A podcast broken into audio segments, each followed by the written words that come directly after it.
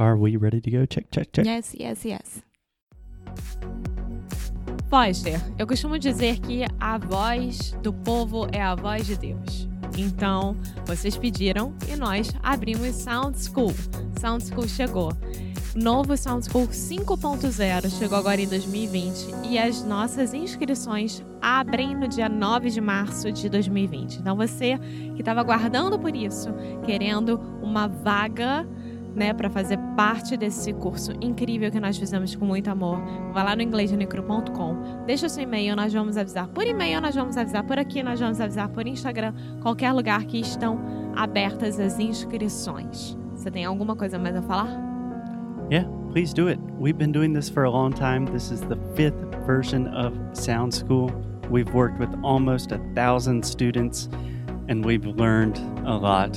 So, we've really learned how to make the course better, how to improve your English faster, have more fun in the process, and really start speaking fluently. And it's awesome. We will get on with the show after a quick word from our sponsors.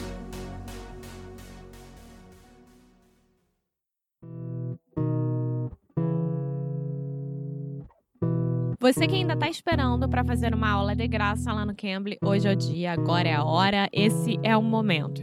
Eu tô aqui tentando dar motivação para você todos os dias, né, com o meu aprendizado aqui no Inglês de Micro Rádio, mostrando para vocês a minha evolução. E essa minha evolução só acontece porque eu falo, eu me comunico, eu parei de travar.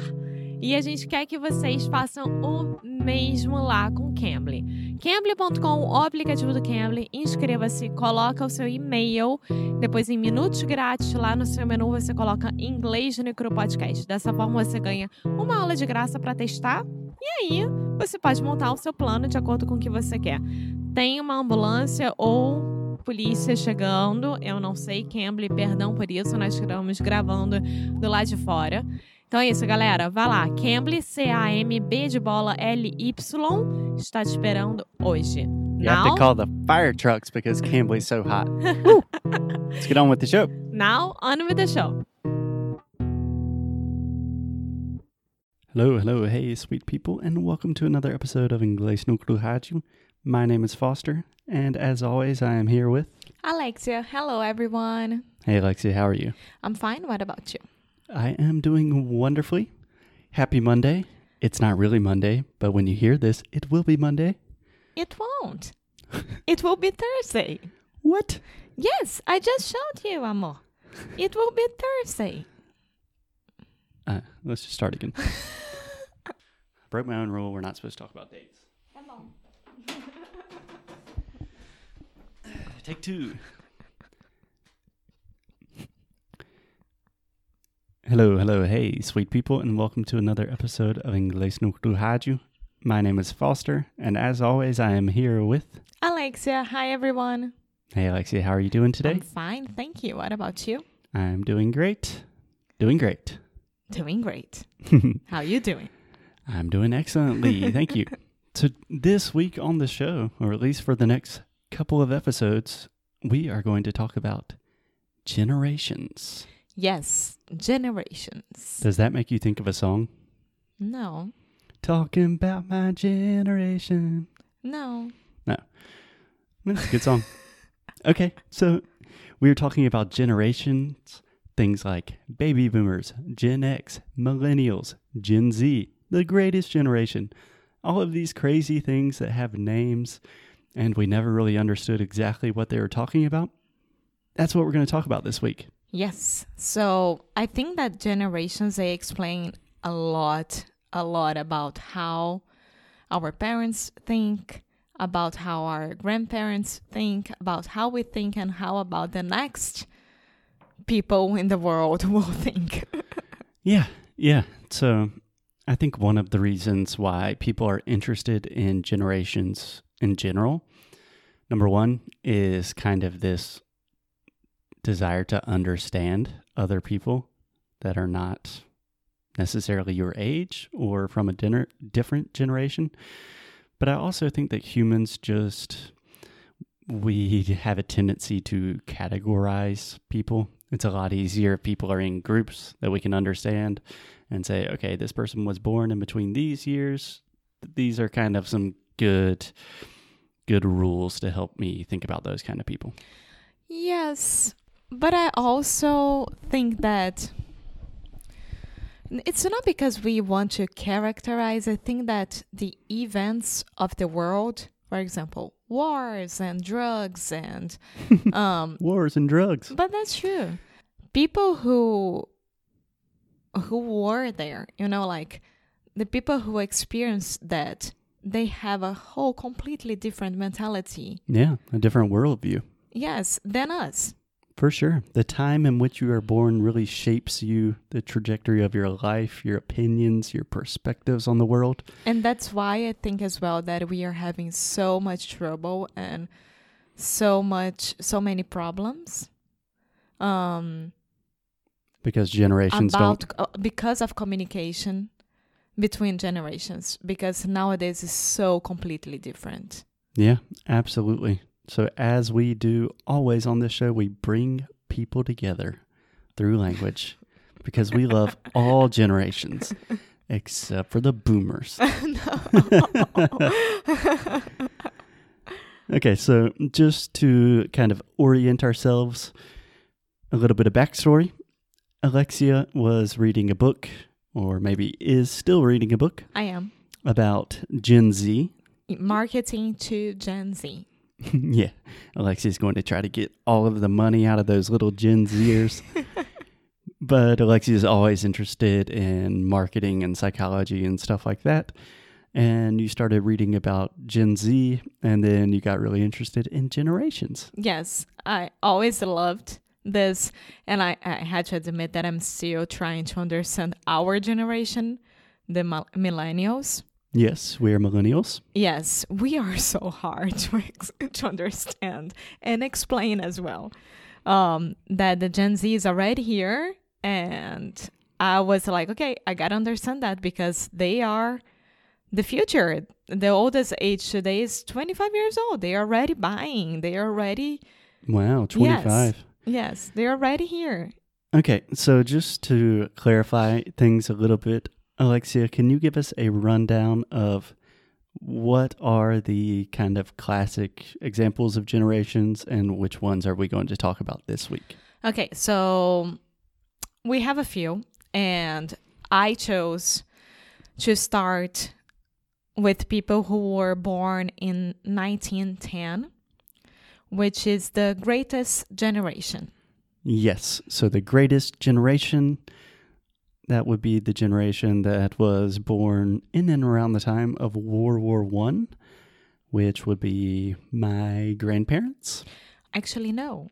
My Which- grandparents are right on the edge, right? Yes, which would be my great great great grandparents. The youngest age of the greatest generation would be 96 years old. Okay, 96 until 110 years old, which Okay. is half of Portugal.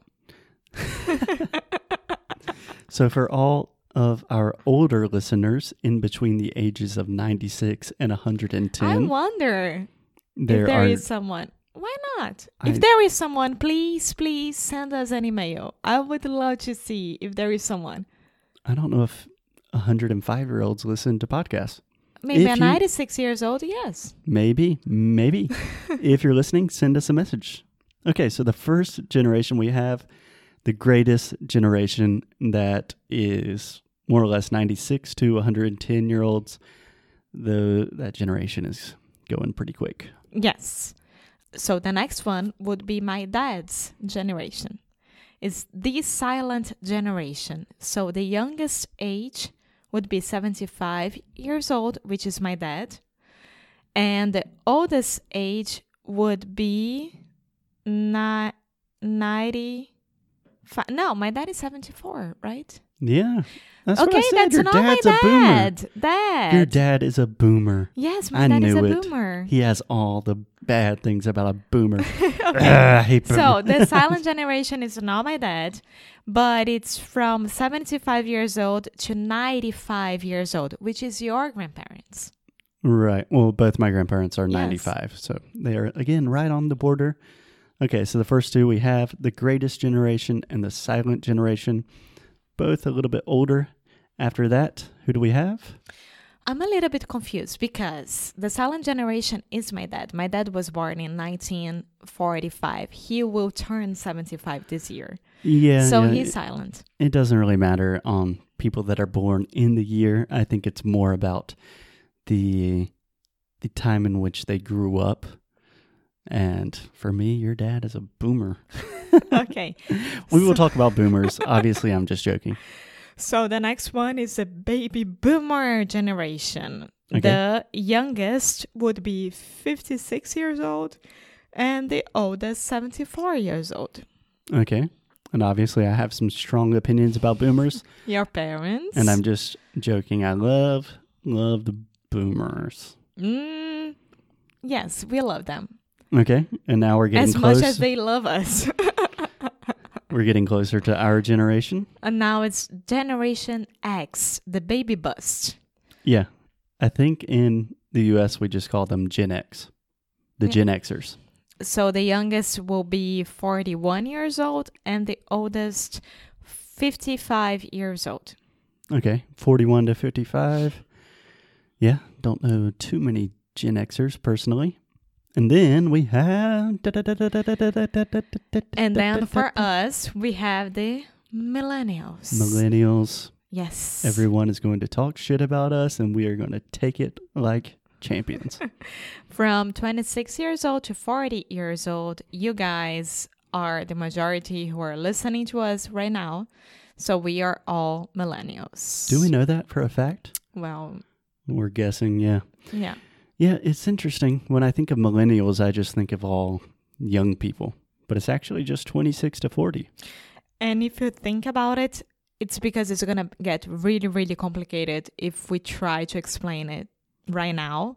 But inside the millennials, we have No, no, three other different.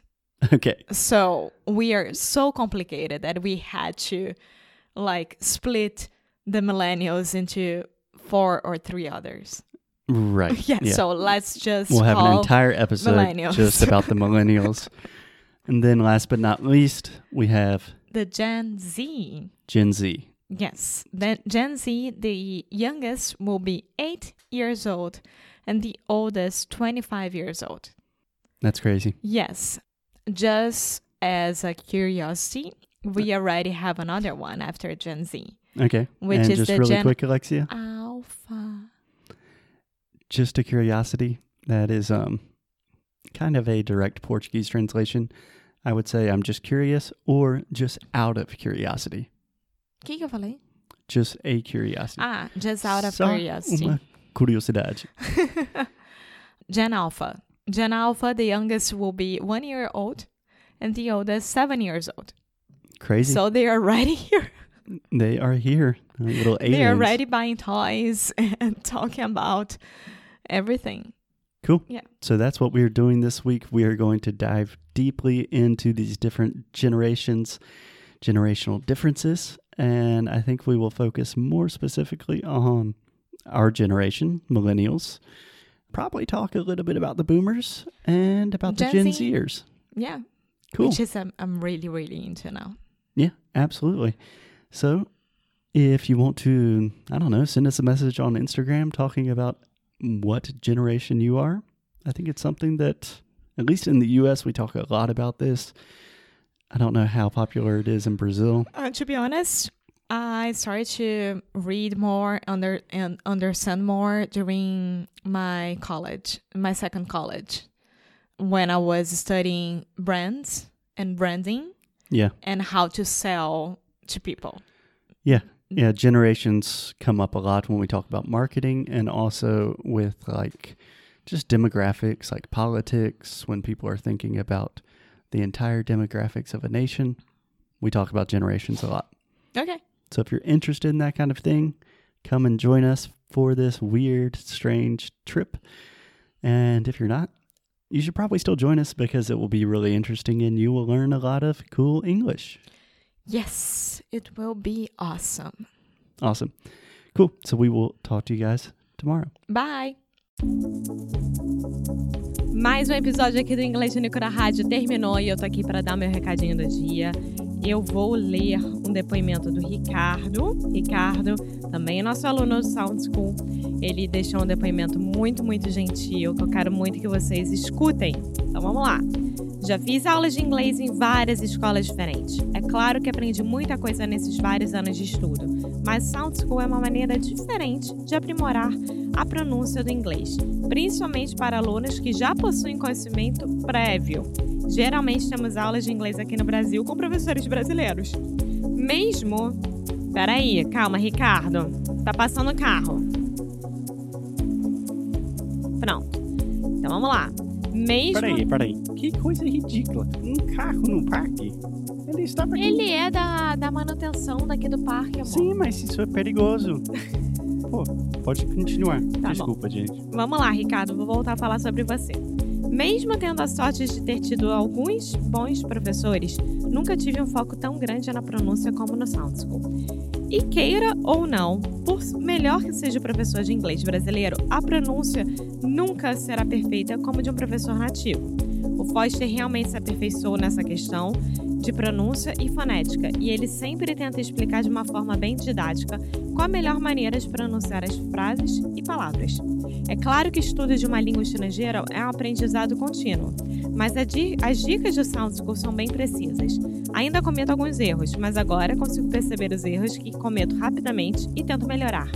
Recomendo o Sound School para todo mundo, especialmente para alunos que estejam em um nível intermediário e avançado.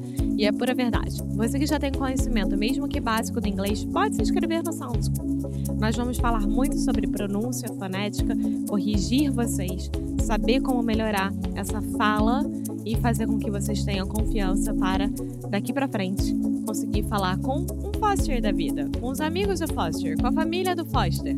Então, vale muito a pena. Por exemplo, ontem mesmo eu estava falando com um irlandês do meu lado. Eu acho que eu nunca falei com um irlandês na minha vida e eu estava entendendo tudo que o irlandês estava falando e ele estava me entendendo. Então, isso é muito bom. Isso tudo porque eu faço normalmente aqui Sound School junto com vocês, né, galera? Vocês me veem fazendo Sound School diariamente. Então, é isso. Espero que vocês se inscrevam no Sound School que abre no dia 9 de março. Vai lá no inglêsdenicro.com, deixa o seu e-mail, a gente vai avisar por e-mail, vai avisar por aqui e vai avisar no Instagram, tá? Então é isso. Até o próximo episódio. Um beijo, tchau!